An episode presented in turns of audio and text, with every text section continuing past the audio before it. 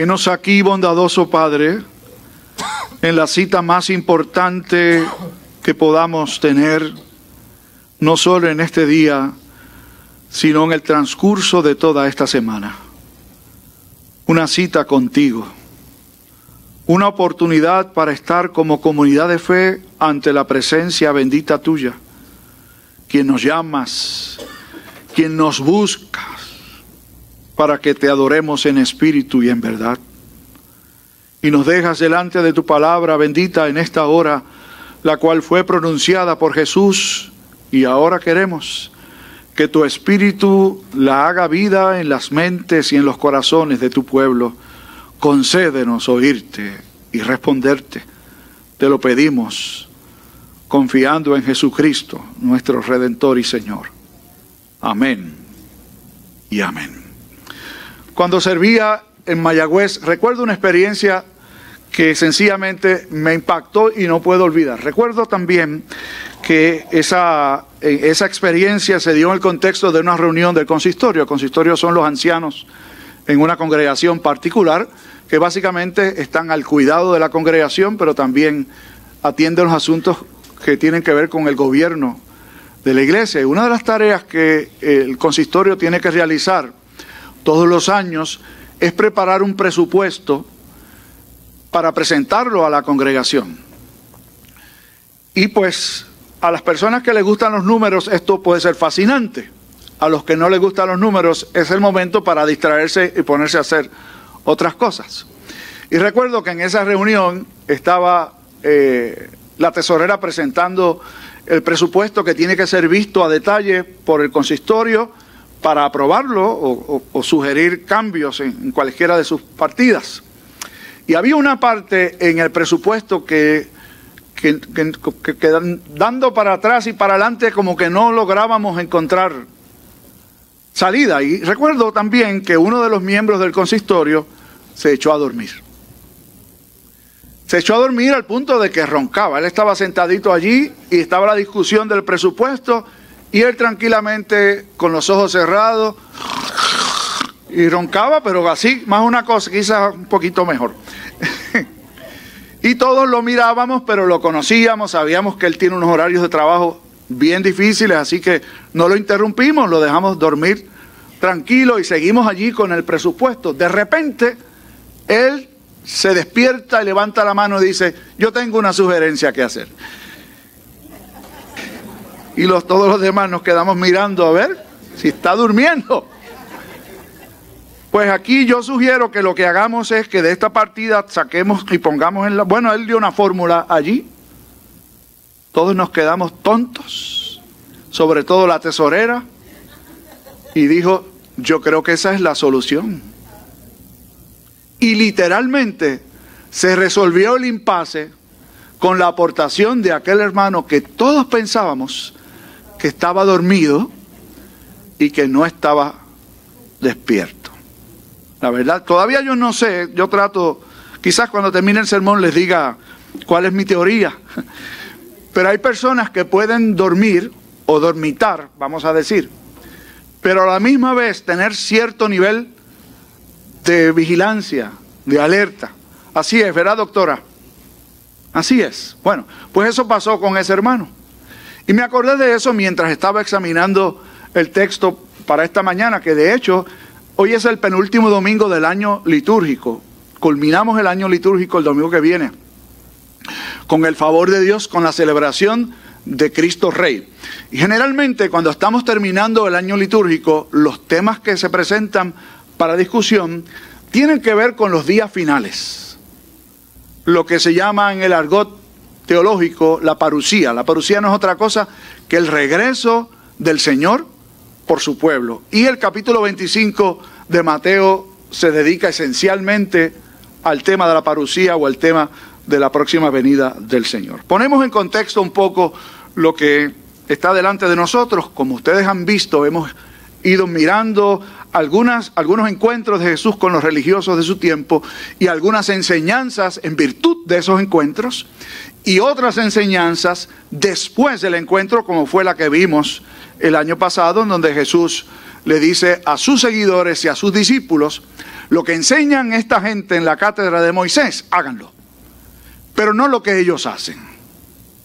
Y Jesús continuó enseñando. Capítulo 24 es un capítulo en donde se presenta otro, en, en, otro escenario, otro espacio de enseñanza de Jesús. Y llegamos a este capítulo 25, que es el inicio de la enseñanza de Jesús sobre las últimas cosas. Jesús enseña de nuevo a través de parábolas. Vuelvo a hacer un alto para decirles que las parábolas tenían, era una forma particular de enseñar y que tenían una misión particular para enseñar, no para que todo el mundo la pudiera entender, que es lo que a veces se piensa, sino justamente para que entiendan los que deben entender. Es como cuando uno utiliza la expresión con pocas palabras, basta. Es decir, a veces hay lecciones que se dan con poquitas palabras y uno lo entiende muy, pero que muy bien. El pueblo de Dios debía entender esta parábola de Jesús. De hecho, ustedes y yo, con haberla escuchado leída hace un momento en los labios de Gustavo, debíamos estar claros. ¿Qué es lo que se está diciendo allí? De todas formas, nos corresponde a los ministros tratar de examinar con más cuidado el texto y traerlo a la luz. Jesús presenta una escena de lo que se podía entender como era como que era el acto social más importante que cualquier judío podría presenciar. Una fiesta de bodas. Que he dicho otras veces y lo voy a repetir, está en peligro de extinción, ¿saben? Las bodas están en peligro extinción. Y no por culpa de la iglesia, ni por culpa de Dios. Por poca vergüenza nuestra, ¿saben? Que no queremos hacer las cosas como Dios manda. Y nos dejamos llevar por la corriente de este siglo y por el gusto y la conveniencia del ser humano ajeno a Dios. Cada vez esto nos debe alertar al hecho de que la cultura en la que ustedes y yo nos movemos no honra a Dios, ¿saben? Hay gente que se llenan la boca diciendo que somos un pueblo cristiano. Mentira. Que somos un pueblo de Dios porque somos el pueblo del Cordero. Mentira. Eso no es así. Usted no convierte un baúl en un carro porque lo guarda en el garaje. Usted no es cristiano porque va a una iglesia, porque guarda, guarda la Semana Santa o la Navidad. La fe cristiana implica muchísimo más que eso. Bueno, esa era una parte, ese no era el sermón, fue que se, se me zafó. Pero las bodas están ahora en peligro de extinción. En el tiempo de Jesús, y tal vez un tiempo un poco antes que el nuestro, ni siquiera se pensaba en la idea de irse a convivir. Casarse era parte de la norma. Y así debería ser. Pero aquí aprovecho para decir que uno no se casa por casarse tampoco. Casarse es una decisión demasiado importante como para tomarla a la ligera. Pero si quieren, cuando salgamos del servicio nos, sentamos a platicar. El tiempo de Jesús, las bodas, era lo que se esperaba que hicieran los muchachos casaderos. Los muchachos casaderos son muchachitas de 13, 14 o 15 años en el tiempo de Jesús, ¿saben? Y varones un poquito mayor. Generalmente el varón se casaba siendo un poquito mayor, pues ya debía producir para sostener un hogar. Pero eso era el tiempo de Jesús, cómo funcionaba la cosa. No había una, formación eh, como en nuestro tiempo educativa, que la gente toma tiempo para estudiar y prepararse y todo lo demás. Y yo les recomiendo también que no se casen a la ligera, es mandado. No hay edad para casarse. Algunos dirán, pastor, pero ya va pasando el tiempo, eso no es problema mío, ¿verdad? Pero es cuando es y con la persona que es. De nuevo, se me zafó eso, pero Jesús cuenta una historia del evento más trascendental que un judío, en el que un judío podía participar de manera uh, cotidiana, o sea, las bodas se daban con frecuencia. Pero la boda judía era todo un evento. De hecho, la boda judía comenzaba con lo que se conoce como el desposorio. En, en, unas semanas vamos a ver un poco algunas escenas relacionadas con el nacimiento de Jesús. Y sabemos que la historia bíblica dice que María y José estaban desposados. ¿Qué es eso? El matrimonio comenzaba con el desposorio. Nosotros no sabemos lo que es eso. Era un acto legal en el que una chica y un chico se comprometían legalmente y para efectos de ley estaban casados. Era toda una ceremonia en donde el muchacho llegaba a la casa de la novia con una, con un, le dicen un pellejo de vino, ¿no? donde se guarda el vino, un odre, ¿no? Y llegaba con unos papeles. Y si el novio llegaba con eso, ya la familia sabía, este trae buenas intenciones. ¿Por qué? ¿Qué era eso? Bueno, los papeles, él los buscaba, eran papeles legales, en donde se firmaba un contrato y un acuerdo mutuo entre las dos familias. En esa instancia, el novio, el padre de la novia y la novia. ¿Y el vino? ¿Para qué? Porque se sellaba el compromiso tomando de una misma copa de vino. El novio, el padre de la novia y luego la novia. Ese era el inicio. Y una vez culminaba esa, eh, eh, eh, esa, ese compromiso, cada cual para su casa. La chica con sus padres y el varón con los suyos. Aproximadamente 12 meses después, se comenzaba la fiesta de boda, que podía durar desde uno hasta siete días según la capacidad económica porque había que festejar y había que tener a la gente alimentada y, debidamente tomada. En el cierre del primer día de la festividad, el novio y la novia, como he dicho, estaban cada cual en su hogar, separados, pero se hacían arreglos para que la fiesta de boda se celebrara en la casa de los padres del novio. Qué distinto, ¿verdad? Ahora, en la casa de los padres del novio se celebraba la fiesta.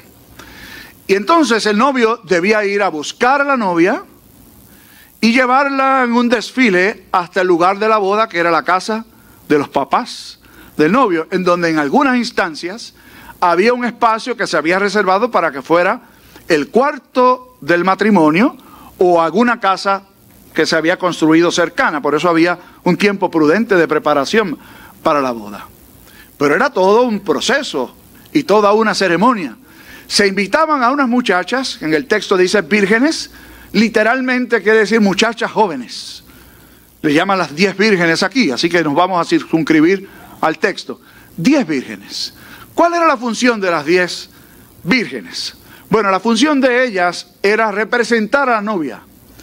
Ellas debían llegar a la casa de la novia y tener encendidas unas lámparas para que cuando el novio viniera, que venía acompañado por un séquito de varones, con sus propias antorchas, se encontraran en el camino a la casa de la novia, entonces allí se unían, se fundían los dos grupos, el grupo de las vírgenes y el grupo de los muchachos, y llegaban hasta la casa de la novia, la recogían, o el novio la recogía, y la llevaba hasta el lugar de la celebración, que era el hogar de los padres del novio. ¿Me siguen más o menos, verdad?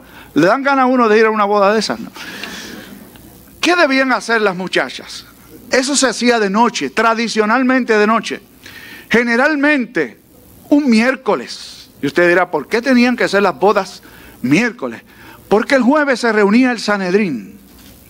Todos los jueves se reunía el Sanedrín. Y si había alguna razón por la cual cancelar la boda, el asunto iba al Sanedrín. Así que debían casarse un día antes de que se reuniera el Sanedrín. ¿Ok? Interesante también, ¿no? Bueno, asumimos que no pasó nada, así que llegó el día de la celebración, seguramente un miércoles en la noche, y el novio no llegaba. Las muchachas debían estar esperando con sus lámparas encendidas. Diez vírgenes. Todas, dice el texto bíblico, cabecearon y se echaron a dormir. Gracias a Dios aquí no se duerme mucha gente, ¿verdad? Pero si se duerme, me imagino que usted va a decir que lo despierte el pastor, que fue el que lo echó a dormir, ¿no? Se durmieron las diez. escuchan la voz que debía ser de uno de los varones que venían en el séquito con el novio. Viene el novio, viene el novio. Entonces todas se levantaron y fueron a bregar con sus lámparas y se dieron cuenta las que el texto llama, Jesús llama necias o tontas, que sus lámparas empezaron a fallar y no prendían. Las de las otras, prudentes o sabias, probablemente tenían el mismo problema. ¿Cuál fue la gran diferencia? Que las insensatas o necias no llevaron aceite adicional. Las prudentes, que tenían el mismo problema seguramente, y se habían dormido también, llevaron aceite de repuesto o aceite para reponer. Y no tuvieron problemas. Encendieron sus lámparas con el aceite nuevo y todo listo. Las que no tenían dijeron, préstenos del aceite tuyo. Y las prudentes les dijeron, no. No vaya a ser que nos quedemos nosotras y ustedes sin aceite y usted va a decir qué crueles son. Les tengo que decir, como le dije a los muchachitos, ¿saben? Hay cosas que no se pueden tomar prestadas. El aceite es la relación con Cristo. No son buenas obras, no son muchas oraciones, no son buenos deseos, es la relación con Cristo. Cuando yo era muchacho aprendí un corito que decía, ¿está tu lámpara encendida? ¿Está contento el corazón? es porque tienes nueva vida. Vas caminando rumbo a Sion. ¿Está tu lámpara apagada? Y si tú quieres tener luz, échale aceite. No cuesta nada. Te lo regala el buen Jesús. Leí una historia de un señor que llegó en un, en un cuento de esos que la gente ha fabricado. Y llegó a la puerta del cielo y allí lo recibió Pedro. Y Pedro le dice, bueno, necesitamos aquí que usted nos muestre qué relación usted tenía con Jesús. Y el hombre dice, bueno, mi papá era hijo de un ministro. Pedro le dice, no, pero ¿y tú? Bueno, mi esposa iba a la iglesia. Ella era miembro activa de la iglesia. Y Pedro dijo, pero ¿y tú? Usted no puede tomar la relación espiritual de nadie prestada. La de cada cual es la de cada cual. Y la suya es la de usted. De más nadie. Alguna, dicen, alguna gente le dicen a uno, ¿verdad, pastor? Se me murió fulano, ¿usted me le puede hacer un servicio? Y nosotros contestamos, nosotros no le vamos a hacer ningún servicio. Nosotros hacemos un servicio a la gloria de Dios. Pero en nada que usted pueda hacer por un ser querido que se murió para que cambie su destino final. La ruta para donde va estaba definida antes de morirse. Lo que pasa es que eso es parte de la cultura, ¿verdad? Vamos a rezarle unas cuantas cosas, vamos a hacerle unos cuantos servicios para que Dios lo lleve a descansar. Malas noticias, así no es. Cada cual tiene que tener su propio aceite. Y el aceite es Jesucristo el Señor. Una relación correcta con Él. Las diez prudentes se quedaron dormidas, como usted y yo que dormimos también. Hay lugares en donde uno no debería, no debería quedarse dormido, pero nos dormimos.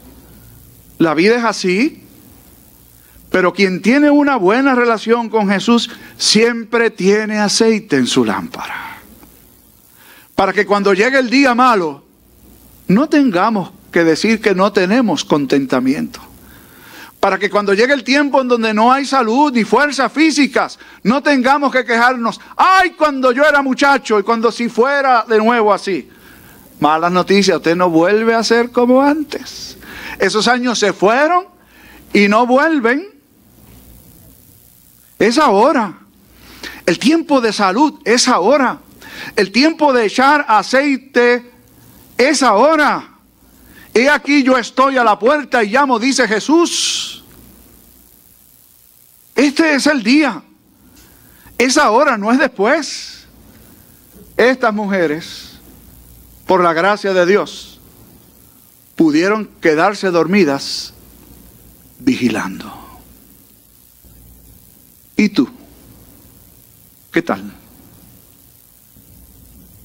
El 19 de mayo de 1780 sucedió un evento que duró más de 24 horas, que se llama el Día Negro en Nueva Inglaterra.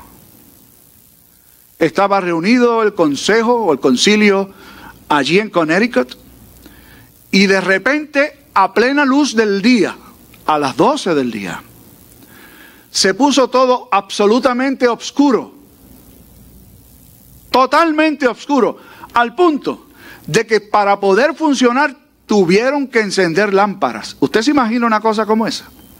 A las 12 del día, prender lámparas para poder moverse por la calle, para poder hacer las cosas que tenían que hacer. Un hombre de Dios, que era además un juez y era parte del consejo, se puso de pie en medio de la reunión del consejo y dijo lo siguiente, hoy es un día oscuro, ninguno sabemos por qué. Tal vez sea el último día, ninguno de nosotros sabe. Permítame sugerir algo a este honorable cuerpo si este va a ser el último día, yo quiero que el Señor me encuentre haciendo lo que me llamó a hacer. Propongo que se enciendan lámparas y continuemos con las labores del día. Óigame,